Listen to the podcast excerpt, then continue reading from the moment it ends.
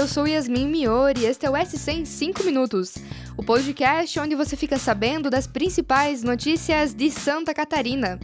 Nesta sexta-feira, dia 26 de maio de 2023, Vamos falar sobre a luta contra o racismo. Na semana em que o jogador Vini Júnior foi vítima de ataques racistas na Espanha, os jornalistas Edson e Rodrigo Faraco, da NSCTV e da CBN Floripa, comentam o assunto. Ainda no final do episódio, você confere um giro de notícias com os principais destaques do dia. No último domingo, 21 de maio, durante a derrota do Real Madrid para o Valência por 1 a 0, o jogador brasileiro Vinícius Júnior escutou novamente insultos racistas e gritos de abre aspas, macaco, fecha aspas, vindos da arquibancada, gritados por milhares de torcedores. Os ataques praticados por quase todo o estádio despertaram uma revolta mundial, tanto pela inércia das autoridades, pela reincidência criminosa e também pela coragem com que o atleta lidou com a situação. Ao rebater o racismo com declarações fortes e ao colocar o dedo na ferida daqueles que mantêm racistas impunes, Vini pôs ainda mais combustível na história e assumiu um protagonismo mundial. Em sua conta pessoal do Twitter, o jogador escreveu: abre aspas. Não foi a primeira vez, nem a segunda e nem a terceira. O racismo é o normal na La Liga. A competição acha normal, a federação também, e os adversários incentivam. Lamento muito. O campeonato que já foi de Ronaldinho, Ronaldo, Cristiano e Messi, hoje é dos racistas. Fecha aspas. O episódio trouxe à tona o debate antirracista. Para o jornalista da NSCTV, Edson.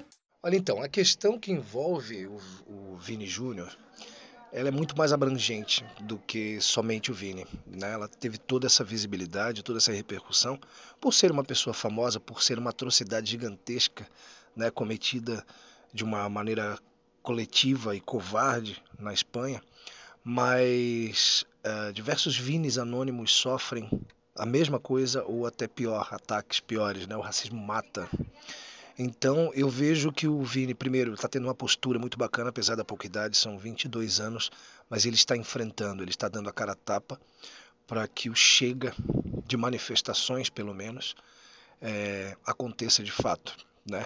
A gente sabe que o racista não deixa de ser racista, mas nós precisamos calar o racista, porque ele é um criminoso.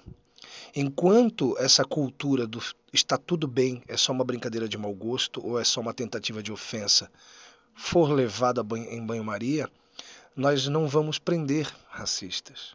E a gente só cala prendendo. Já Rodrigo Faraco, radialista da CBN Floripa, comenta o racismo no esporte. Eu acredito que essa questão do racismo que a gente vê de forma crescente e, e foi algo presente em toda a liga né, contra o Vinícius Júnior, que se tornou esse expoente para as manifestações racistas e se tornou também esse expoente na luta contra o racismo.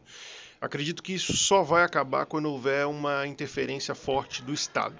E a Europa precisa agir unida, as principais ligas com os principais governos, aí eu estou falando de Itália, Inglaterra, Espanha, Alemanha, França, que são as principais ligas, com os governos, para fazer mais ou menos o que fizeram na Inglaterra na época dos hooligans, que foi uma medida que veio de cima para baixo do governo britânico e se fez um relatório e só funcionava futebol com base naquele relatório e hoje a gente vê a Premier League, que é o campeonato inglês, como ele é, com tanta organização sendo referência mundial. Se você quer realmente combater o racismo, tem que vir do Estado, do governo e com punições severas e regras muito rígidas para que não se repita o que a gente tem visto aí de forma frequente. A edição impressa do Diário Catarinense, que será veiculada neste sábado em todo o estado e aqui no NSC Total, trazemos reportagens especiais e a visão de nossos colunistas sobre o caso. Acesse nosso site e confira na íntegra todos os conteúdos. Vamos juntos contra o racismo.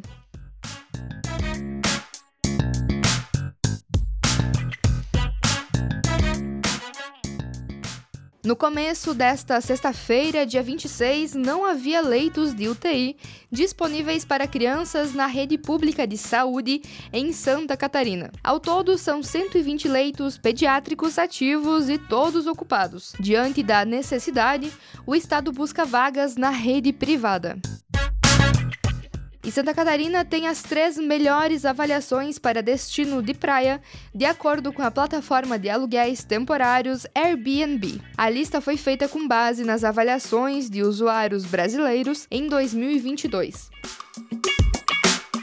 O Supremo Tribunal Federal aceitou denúncia contra mais 250 pessoas investigadas pelos atos antidemocráticos de 8 de janeiro. Este foi o quinto bloco de denúncias analisadas pela Suprema Corte. Somando os acusados em outros quatro julgamentos ocorridos desde abril, já são 1.045 investigados que se tornaram réus de ações. Destes, ao menos 18 são catarinenses.